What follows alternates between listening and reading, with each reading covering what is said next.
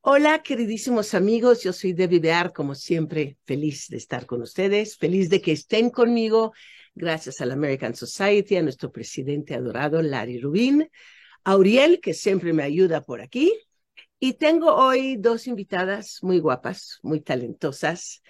Una es Mónica Moreno, quien ha trabajado en Grupo PM, agencia de marketing agrícola, por más de 17 años, yo creo que desde que nació y se ha especializado en desarrollar y administrar programas de marketing, comunicación y PR para clientes de México, España y Estados Unidos que buscan sectores específicos en la industria de alimentos en México, en Centroamérica, en Canadá y en Europa.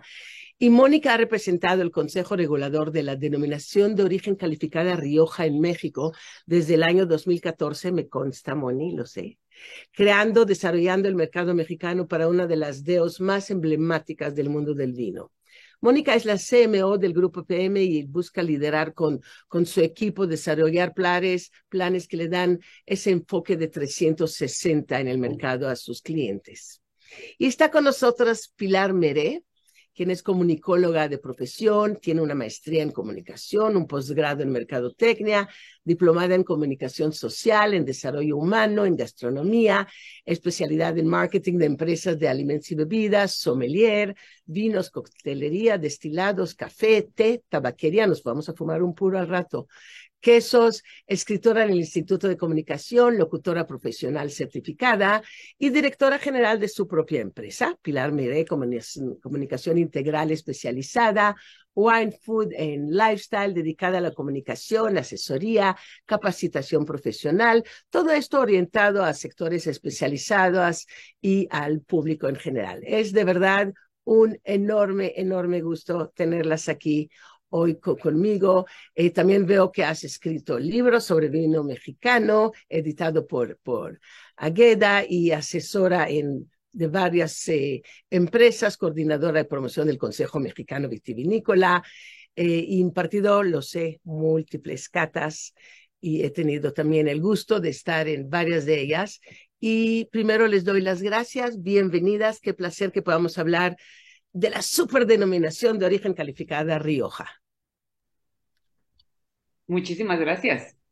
Sí, gracias, Un gran gusto estar aquí con ustedes dos. Gracias. Y saben, el vino es de esos productos cargado de afecto, el vino está preñado de amor y cada una de las partes del proceso están adobadas siempre por buenas intenciones. Y creo que los vinos de Rioja están hechos de mucho más cosas que solo uva, están hechos de sentimientos, de ideas, están hechos de recuerdos, de memorias, de paciencia, de sabiduría, de angustias. Y, logran, los vinos de Rioja logran trasladar lo mejor de la tierra dentro de una copa, generalmente, especialmente, ojalá, copa Riedel, y, hace que esto sea inolvidable. Los vinos más prestigiosos, yo diría, de España son de la denominación de origen calificada Rioja, que es una calificación muy antigua, muy buena, muy histórica. Platícanos un poquito más, Pilar, de Rioja y, y de estos vinos tan maravillosos que nos regalan. Claro que sí, encantada. Fíjate que me gusta cómo te has referido a lo que finalmente es el vino y lo que está dentro de una copa. En el caso de Rioja, la historia es larga. Es larga, ha ido creciendo, avanzando, ha obtenido influencias y además así lo reconoce en este universo global eh, de procesos, pero al final lo que ha construido es una personalidad propia a través de sus uvas y algo que me encanta de Rioja es esta consistencia. Eh, cuando hablamos, ya te referías tú a la denominación de origen calificada, la gente suele pensar que al haber una denominación es como un candado, y yo creo que es al revés. Es una serie de controles que apuntan hacia la calidad, que hoy creo que es un tema muy importante, pero también podríamos resumir que Rioja es tradición, pero es innovación. Es decir, el hecho de existir una denominación de origen no quiere decir que no se avanza, al contrario, se avanza con orden, con cuidado, con normatividad. Y hoy que tenemos temas tan importantes como el calentamiento global, como la necesidad de sustentabilidad, Rioja está ahí. Y cada vez eh, avanzando también en esto que en el mundo se está conociendo, que tiene un enlace muy particular con la naturaleza y con lo que yo me refería de calentamiento global. Y entonces los estudios, las investigaciones, la, el lanzamiento de nuevos productos es básico. Cuando hablo de tradición, estamos hablando de un saber hacer, de estas historias que tú contabas, que lo mismo hay pequeñas bodegas, que hay grandes bodegas, pero que al final lo que de alguna manera los particulariza es justo que hay una tradición, una generación, un, eh, un respeto, entre otras cosas, a mm, la forma de hacer.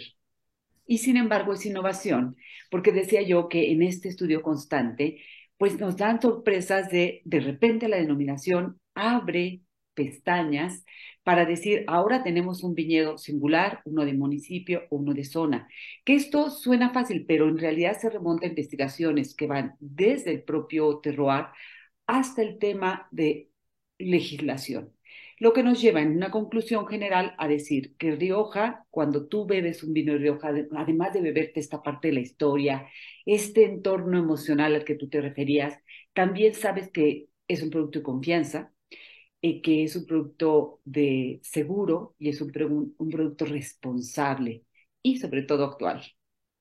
Me encanta, Pilar, que digas que estamos bebiendo historia. Y, saben, los viajes, la gastronomía, los vinos son partes del patrimonio que, que nos ha sido heredado y en los que se basan los pilares, yo creo, la identidad de un pueblo. Y no solo se trata de placeres sensoriales, sino de involucrarnos, involucrarnos en la cultura, saber la historia milenaria, experimentar en nuestra piel los más grandes logros que somos capaces de crear y, el vino justamente es parte de la historia, parte de la cultura. Y se compone, como decíamos, de tantas cosas, de, de, tanta paciencia, de tanto tiempo, de agua, de sol. Y, y, son vinos que siento, los vinos de Rioja, que capturan la fuerza del, del espíritu, tienen esta determinación de cualidades únicas y son creados a partir de ese balance perfecto. Y tú hablabas, Pilar, la tradición y la innovación y esos, esos factores justamente de las técnicas ancestrales en, en la producción con esta elaboración eh, novedosa nos dan vinos muy interesantes. ¿Y cómo han sido estos años, Mónica, desde que comenzaste eh, con eh, la promoción de los vinos de Rioja? ¿Cómo ha sido el cambio? ¿Cómo has sentido a nivel de los vinos blancos que vienen ahorita, a nivel de los maridajes que están ofreciendo? ¿Ha ido todavía eh, aumentando todavía sus cualidades y su forma ecléctica de ser? Sí, eh, mira, nosotros cuando empezamos a trabajar con Rioja, habíamos trabajado con otras denominaciones de vino de España y cuando empezamos a trabajar con Rioja, yo siempre decía, es que es un trabajo muy fácil, porque cuando tienes un producto y una marca como Rioja, es muy fácil hacer tu trabajo, ¿no? Es fácil hablar bien de algo que está muy bien hecho. Y nosotros sí empezamos a darle un cambio muy importante a la comunicación y no solo a la comunicación, sino a quien le estábamos hablando, porque yo me acuerdo cuando empezamos a trabajar con Rioja, eh, los maridajes de los que hablaban aquí en México eran recetas súper complicadas, que veían los ingredientes y eran 25 ingredientes, una receta de cuatro horas y unos maridajes eh, no malos, buenos maridajes, pero no actuales. Se hablaba, se seguía hablando de Rioja en este tenor de vinos para un sector muy especializado, o sea, casi casi de si yo no soy sommelier, si yo no soy Debbie Pilar, no puedo tomar Rioja, ¿no? Entonces, nosotros lo que empezamos a hacer fue cambiar un poco y empezar a jugar con los vinos y con la gastronomía mexicana. Empezamos a hacer maridajes de tacos, por ejemplo, un evento al que ustedes dos nos pudieron acompañar. Fue un evento en el que maridamos tacos de todo México. Y yo me acuerdo ese día los medios estaban como de, ¿qué están haciendo? O sea, ¿qué se están atreviendo a hacer hoy? Porque eso no se puede hacer. Y cuando hacían el ejercicio y maridaban un taco de canasta, un taco de cochinita pibil con nuestros vinos, descubrían que la cocina mexicana, y no solo la cocina mexicana de alta gama, sino la cocina mexicana del día a día de la calle, va perfecto con los vinos de Rioja. Entonces, este cambio es algo que hemos visto no solo en México, sino en general. Eh, Rioja nos pasa mucho que los jóvenes nos dicen, ay, es que es el vino de mis abuelos. Sí, pero también es el vino que puedes tomar tú. Y la verdad es que en, España les pasa lo mismo. Es una, es una denominación tan clásica que luego las nuevas generaciones lo ven un poco lejos. Entonces se ha venido a dar este cambio de, decirle a los jóvenes, pues sí es el de tus abuelos, pero también es el tuyo. a lo mejor tu abuelo tomaba Faustino porque es el vino que lleva tomando mil años, pero ahora hasta Faustino tiene líneas que son para ti. Eh, tenemos como rosados, por ejemplo, Rioja hace unos rosados espectaculares que la gente no ni siquiera conoce porque piensa en Rioja como la denominación de vinos tintos y esas nuevas, eh, eh, esas nuevas tipos de vino, de uva, de mezcla, nos ha hecho que podamos llegar a nuevas generaciones y descubran una denominación que no solo tiene historia, que no solo tiene bodegas emblemáticas, sino que tiene una modernidad que permite que aquellos que están empezando a tomar vinos se casen con esta denominación. Y en los blancos, Debbie, que sí, yo sé, eh, luego decimos, es que Rioja tiene blancos y hay gente que ni se imagina que tenemos blancos. Hay bodegas que están innovando mucho y están mezclando Viura, que es nuestra uva blanca por excelencia, con otras uvas del Nuevo Mundo como Chardonnay, como Sauvignon Blanc, y son estos cambios de los que hablaba Pilar, que el Consejo ha dicho, bueno, hay que abrirnos y crear, permitir hacer estas mezclas para llegar a nuevas generaciones, para crear nuevos eh, tipos de vinos que están dentro, amparados dentro, dentro de, nuestra denominación, pero que le dan algo diferente. Entonces estamos viendo estos vinos Tempranillo Blanco, que es una uva maravillosa. Yo en blancos, Tempranillo Blanco, me encantaría que se produjera más, pero es una uva muy nueva. Em, y tenemos todo esto para ofrecer y ahora hace unos años tenemos incluso espumosos, que también eh, es un cambio que la denominación vino trabajando por muchos años y estudiando por muchos años hasta que finalmente se, se permitió la producción de vinos espumosos y son una maravilla, ¿no? Entonces, yo creo que eh, Rioja le ha permitido que todos estos años de historia, no solo como denominación, sino nuestras bodegas y la experiencia que tengan las bodegas, trabajando juntos haya logrado usar esa, esa experiencia, esa historia para seguir innovando y ser ahora una denominación también moderna e icónica en todo el mundo. Me encanta y muy versátil, justamente, muy ecléctica. Y hablando de rosados, Ramón Bilbao 2020, aquí tengo y me lo voy a servir de una buena vez en, en mi bellísima copa Riedel. Ustedes veo que tienen vino por ahí. ¿Cuál es? Mira, yo tengo Marqués de Cáceres, que justamente está celebrando el 50 aniversario. Bueno, su 50 aniversario fue en el 2020, pero pobres les tocó el peor año para celebrar el 50 aniversario. Entonces lo están celebrando ahorita. Yo tengo este. Perfecto. ¿Y Pilar? Yo tengo uno que amo. Y lo amo por muchas razones. Es Marqués del Riscal. Bueno, de entrada amo los vinos rosados. Y afortunadamente en el mundo hay un crecimiento hacia este gusto sobre todo porque es un vino en general muy amable, que yo creo que va súper bien desde el brunch, esa es la realidad.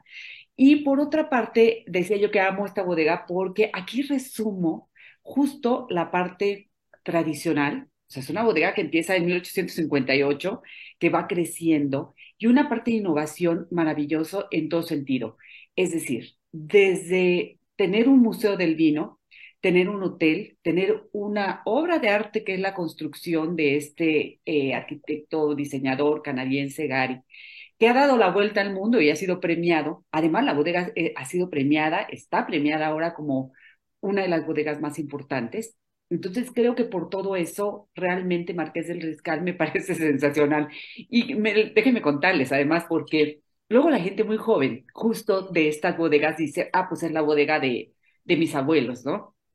pero lo que se queda muy claro son, por ejemplo, en, más o menos en los años, si no mal recuerdo, 90, eh, quizá un poco antes, pusieron una malla al vino, que eso es una característica que la gente recuerda, como un tema no solamente personalidad, sino también para darle este mensaje al consumidor de garantía, sobre todo para proteger el producto contra falsificaciones, etcétera, etcétera. Por eso al principio hablaba yo del tema de confianza y seguridad. Y entonces, aunque esta botella, que finalmente es un vino joven, yo tengo una añada 2021, eh, no la tiene, la tiene en la etiqueta, es ah. simpaticísimo. Entonces, creo que hasta en esta parte, esta bodega se ha preocupado por mantener justo ese criterio de tradición, pero a la vez también de modernidad, porque al final, cuando tú ves este vino en el stand o en una carta de vinos, que ahora afortunadamente las tenemos digitalizadas, lo reconoces, pero también te llama, te llama la atención. Creo que eso es importante. te atrae, te seduce y tuve la suerte de estar en su hermoso hotel hecho por Gary, en su spa genial, su restaurante, que es un, sueño, solía tener estrella Michelin, igual todavía lo tiene, y tuvimos ahí una cata de vinos muy viejos y fue justamente esa modernidad de la arquitectura mezclada con los vinos que iban sacando de la cava de añadas bastante antiguas, entonces sí, Marqués de Riscal además veo que está ganando muchísimos premios. Y, qué bueno que hablemos de vinos blancos rosados que como decías Pilar, en el mundo están tomando mucha fuerza. Y creo que en México poco a poco también la gente lo está buscando y que Rioja lo estén haciendo, que Rioja es muy cercano a nosotros, toda España en realidad es parte de, entonces los vinos riojanos que los buscamos y poder encontrar blancos rosados, que además corrígeme si no, van muy bien con nuestra comida, van muy bien con chilaquiles y con chiles en nogada y con el chile y con el mole. A mí absolutamente me encanta. A mí me gustaría ahondar, tomó la palabra por ello, eh, que sí, tienes razón. Mira, yo creo que hay un tema que es interesantísimo. Hoy el vino es un, tiene un entorno universal, es decir, tiene un origen eh, y cada país como en este caso la denominación de origen calificada Rioja, se siente orgulloso y lo comparte. Pero se ha vuelto un tema universal que puede hacer armonizaciones perfecto con cualquier gastronomía. Al final del día, el punto es encontrar cuáles son los parámetros de armonización o contraste incluso con los diferentes estilos, pero algo que dijo muy interesante Mónica, el mensaje es, el vino es para toda ocasión y está mucho más relacionado con eh, un entorno de cuándo lo estoy probando, el horario, el clima, mis ¿Con quién? ¿Con quién? lo, siempre lo dejo al final porque es lo más importante, desde luego.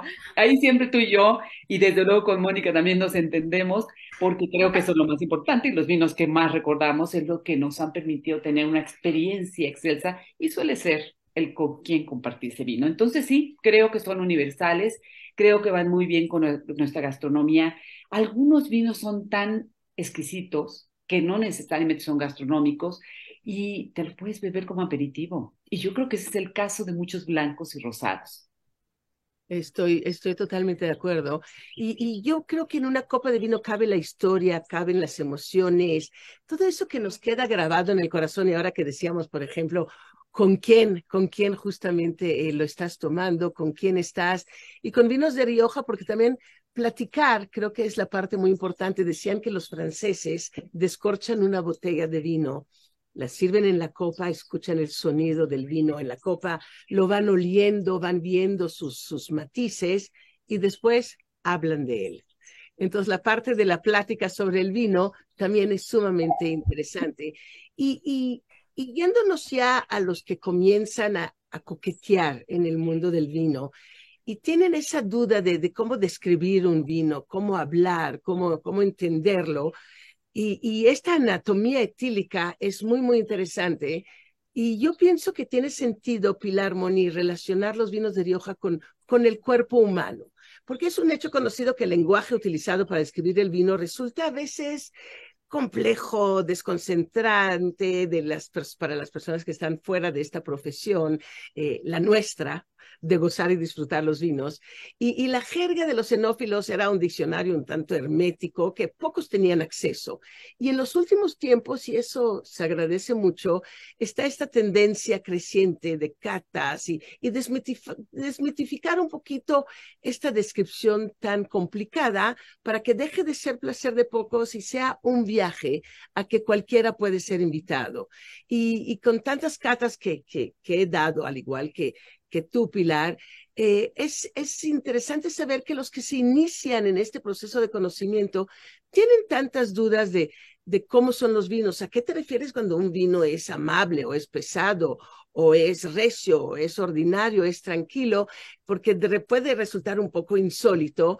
Y, y hay que entender que los vinos no van desnudos, sino van con este sugerente vestido y, hablemos justamente de la anatomía etílica y de cómo describir y cómo, cómo llevar a la gente a conocer de vinos y a entender más de los vinos eh, de Rioja, Mónica. Mira, te voy a decir algo que nos pasó en, un evento que tuvimos hace unos años. Hicimos uno. la amiga me dio sed. Y yo también ya estoy tomando. Eh, hicimos un evento que se llama Círculo Rioja y teníamos a varios editores. Justo en esa ocasión invitamos a editores que no eran del ámbito gastronómico, sino que cubrían otras cosas. Y cuando empezamos a hablar, una eh, editora se paró y nos dijo, oigan, yo tengo una pregunta, ¿no? Yo no sé descorchar un vino. Mi esposo siempre lo descorcha, no sé descorchar. Y la verdad, siempre me da pena aceptarlo y preguntar, oye, ¿cómo se hace? Porque todo mundo me ve como de, ¿cómo puede ser que no sepa, no? Y entonces preguntamos así, ¿quién sabe descorchar un vino? Pues yo creo que el 80% de la gente no sabía.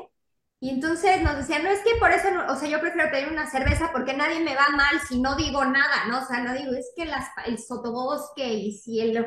Nada, no, nadie me dice nada. Y entonces hicimos el ejercicio de sacar botellas y enseñarle a la gente a descorchar el vino.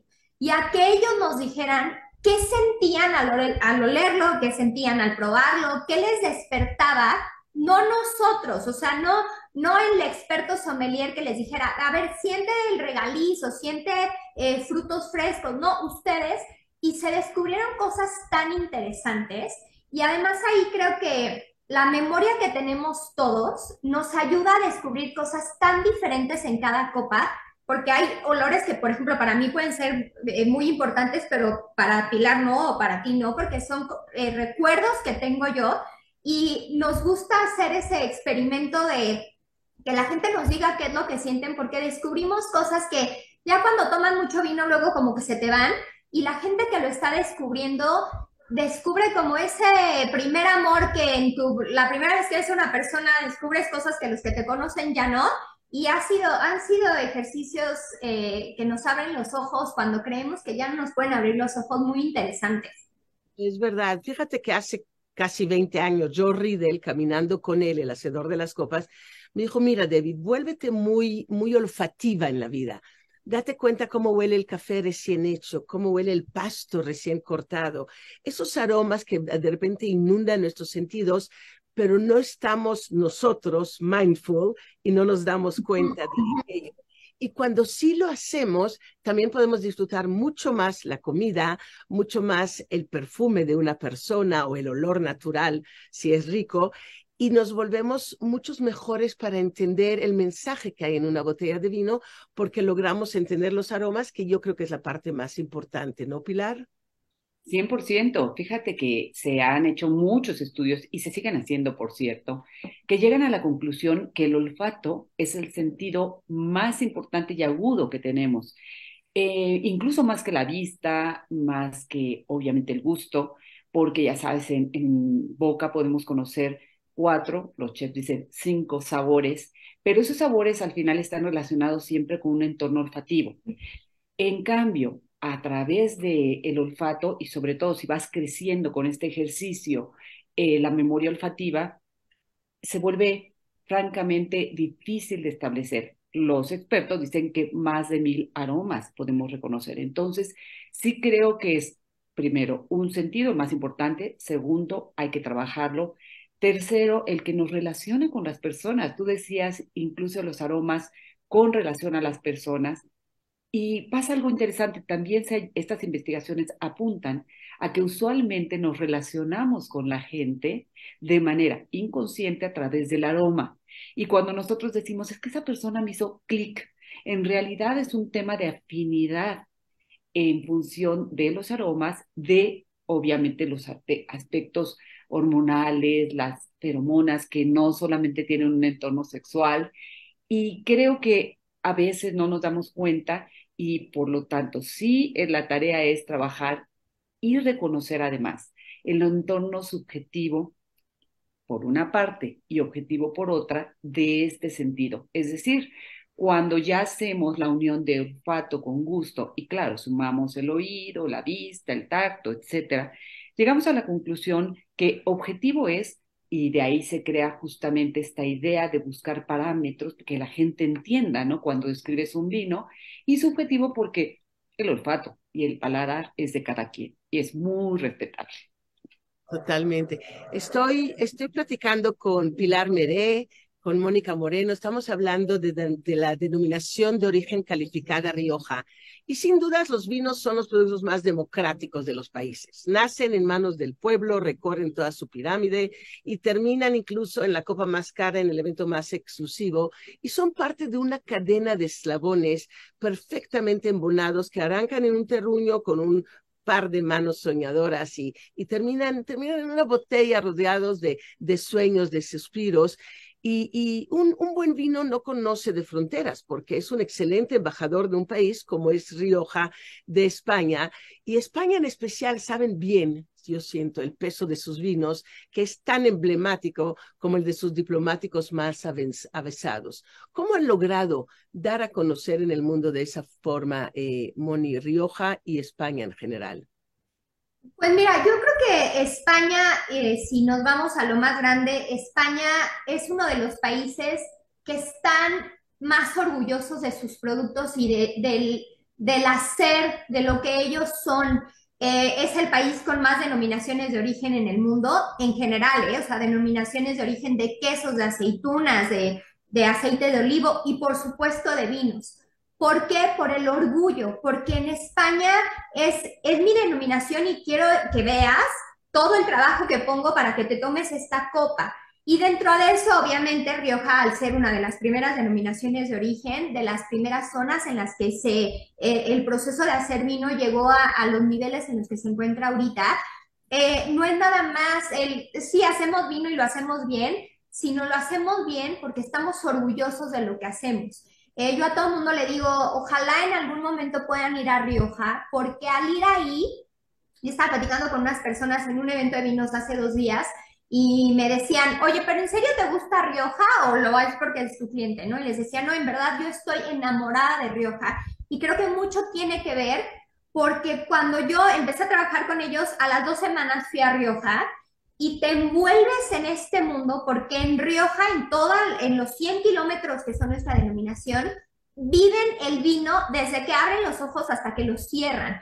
Eh, niños que trabajan con sus abuelos en el campo, familias bodegueras que son quinta, sexta generación, el caminar por las calles de Logroño y todos estos bares de tapas que son la mayoría negocios familiares y que es un orgullo diario de todo lo que hacen, que no hay modo en el que no vayas a Rioja y te vuelvas un fanático de sus vinos. Yo creo que es un trabajo en, que, heredó Rioja de España como país y que lo han hecho bien y no lo ha hecho bien solo el consejo, sino lo han hecho bien todas las bodegas y todas las personas que forman parte de las bodegas y de los productores, ¿no? Porque en Rioja las uvas que usan para hacer los vinos tienen que ser uvas cultivadas dentro de nuestra denominación. No pueden traer vinos de uvas de fuera. Entonces, siento que todas las personas que están involucradas en el mundo del vino en Rioja si algo los caracteriza son el orgullo y la pasión que tienen por, por poner el nombre de Rioja en alto en, eh, dentro de casa y fuera de casa. Así es, Mónica, así es. Y adentrarse en el mundo del vino es como dejarnos seducir por, por este romance en constante evolución, porque todo, todo te va enamorado, el, el, seductor sonido del descorcho de una botella, los aromas, todo es como, como un cálido beso en los labios. Y, y los vinos son obras de arte, son, son eh, ¿quién decía que son como una poesía que está encerrada en una botella? Y son una caricia, una caricia a los sentidos, nos va transportando a un mundo de seducciones hedonísticas. Y todo eso comienza con esas ilusiones de los vitivinicultores que van cultivando en sus territorios que depende del clima ideal, de las tierras fértiles y que van guiándonos eh, en ese camino de, entender esas historias que están atrapadas en, en cada botella, como nos decía Pilar. Pilar, ¿cómo sientes el futuro de, de los vinos de Rioja y los vinos de Rioja en relación a México? Fíjate que yo creo que es muy interesante también mirar hacia, un poco hacia atrás para conocer esa historia y fortalecerla. Por ahí dice, ¿no? Que para no repetirla, pero yo creo que cuando es buena hay que fortalecerla. Y Rioja, si nos vamos a los números actuales, sigue siendo la denominación preferida por los mexicanos, España en general, Rioja en particular. Y como creo que mm, se mantienen vigentes, porque hay que reconocer que además de todo lo que dice Mónica, se tiene que partir de buenos productos que van finalmente, son el resultado de todo esto que hemos estado platicando. Lo cierto es que también el trabajo de promoción, de marketing, de presencia, definitivamente tiene que continuar. Y creo que cuando hay una denominación como la de denominación de origen calificada de Rioja, que además está en constante evolución, está viendo qué se hace no solo en relación a ellos, sino al mundo en general, sigue siendo competitivo, le invierte para estar presente en los países eh, y de muchas maneras, porque después de la pandemia o durante la pandemia y después, se ha preocupado también para, para fortalecer todo el trabajo, la instrucción, la información a través de online. Eh, obviamente con lo que ha creado, la academia, en fin. Entonces, abierta además también al público, creo que todo eso es importante. Entonces, siento que cada día se consolidan más, que no basta con ser bueno, sino hay que ser mejor y además hay que estar presente. Rioja lo está haciendo. El mundo se vuelve cada vez más competitivo. Tenemos consumidores en México más exigentes. Afortunadamente va creciendo, lento, pero va creciendo el consumo per cápita. Esto hace que también los consumidores sean más exigentes, quizá las nuevas generaciones menos leales, pero el riesgo está ahí. Y en la medida en que esté ahí, tiene un futuro muy promisorio. Y para eso estamos todos los que nos dedicamos a trabajar en la promoción y obviamente en ese enamoramiento, en ese llevar a la gente la mano para que su elección sea en favor de la denominación de origen de Rioja y en su mano esté una copa de vino de Rioja. Es verdad, porque además el mejor producto del mundo, Pilar, si lo tienes guardado en un cajón, nadie se va a enterar.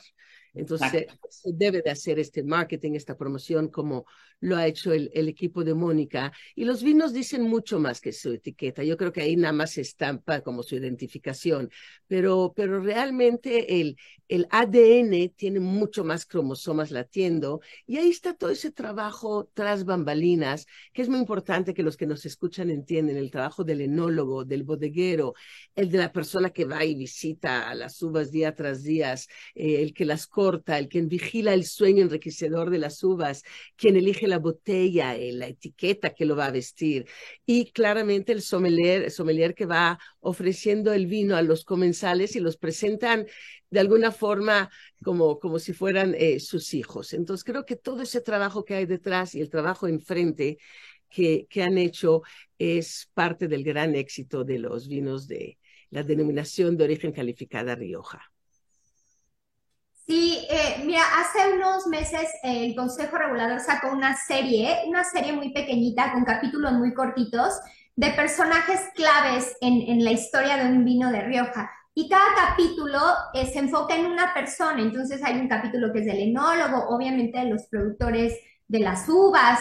Eh, y es muy interesante porque ves cómo cada uno desde su perspectiva hace que al final podamos tener esto en nuestra mano, ¿no? Y, no solo tú, Deri, has ayudado a Rioja muchísimo en México, tú cuando Rioja empezó, tú fuiste un parteaguas muy importante para la denominación, con Pilar hemos hecho cosas maravillosas y creo que el, el, tener también a esta gente, yo siempre digo, a mí me gusta trabajar con gente, no que quiera trabajar, sino que tenga pasión por lo que hace, ¿no? Entonces, cuando hablas de algo que te apasiona así y de, de una denominación que en serio yo sé que nosotras tres disfrutamos el amor por Rioja, es tan fácil hablar bien y convencer a la gente y decirles, pruébalo, ¿no? Yo eh, platicaba con José Luis Lapuente, el director general de Rioja, la última vez que vino a México, y decía, yo quisiera que obviamente todo mundo tomara Rioja, pero yo lo primero que quiero en México es que la gente tome vino, porque somos un país que toma muy poquito vino todavía, si comparamos las cantidades que tomamos aquí con España, Italia.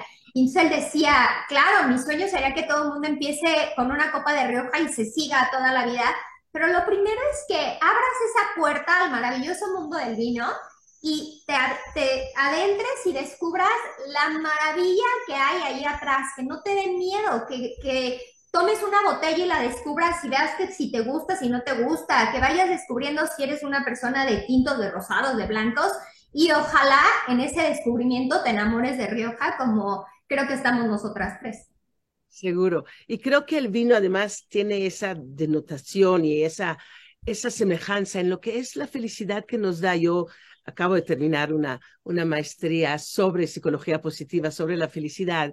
Y, nos decía el profesor que la felicidad es una habilidad que se puede aprender como hablar un nuevo idioma, como tocar la guitarra. Es una habilidad de la mente, una capacidad para transformar la forma en que vemos, procesamos e interpretamos nuestra realidad y las cosas que nos rodean. Y se puede desarrollar como cualquier otra habilidad, como la habilidad de disfrutar, gozar y entender el mensaje del vino. Pilar, ¿nos quieres decir algo antes de que nos despidamos? Claro que sí, desde luego apoyo la moción de Mónica, trabajamos mucho por ese incremento en el consumo del vino, incremento moderado, desde luego, pero también haciendo eco de tus palabras, fíjate que muy importante, sí, yo estoy totalmente de acuerdo en que al final nuestra capacidad, nuestra capacidad eh, neurológica, eh, para poder percibir positivamente las cosas está ahí. De hecho, se han hecho estudios respecto a todos los elementos positivos o negativos, es decir, todos aquellos elementos químicos que nosotros podemos procesar en favor o en contra, porque también podemos actuar en contra de nosotros, dependen en gran medida de nuestra visión de, de, la vida y de nuestro sentido de vida. Pero también como nota importante, fíjate que el vino tiene esta particularidad maravillosa de darnos placer. También estudios muy serios y reitero el tema de moderación, desde luego, pero que han involucrado el que es un detonante para poder elevar el, las endorfinas, que tú sabes es la hormona del placer. Entonces, si sumamos esta actitud positiva, este sentido de vida, pero además con un chorrito de vinos de Rioja, pues, ¿por qué no? Mejora mucho más, estoy de acuerdo. Mónica Moreno, Pilar Meré, muchísimas gracias por poder todavía descubrir y entender y adentrarnos más en el mundo de los vinos de esta superdenominación calificada de, de Rioja en España y poder gozar juntas esta vez un poquito de lejos, pero lo haremos muy pronto de cerca. Gracias por sus conocimientos, por su habilidad de transmitirlos y por su compañía siempre. Gracias, Gracias. gracias a ti. Gracias. Y gracias, a todos, desde luego, a tu audiencia. Muchísimas gracias. Recuerden, salud. salud, gracias.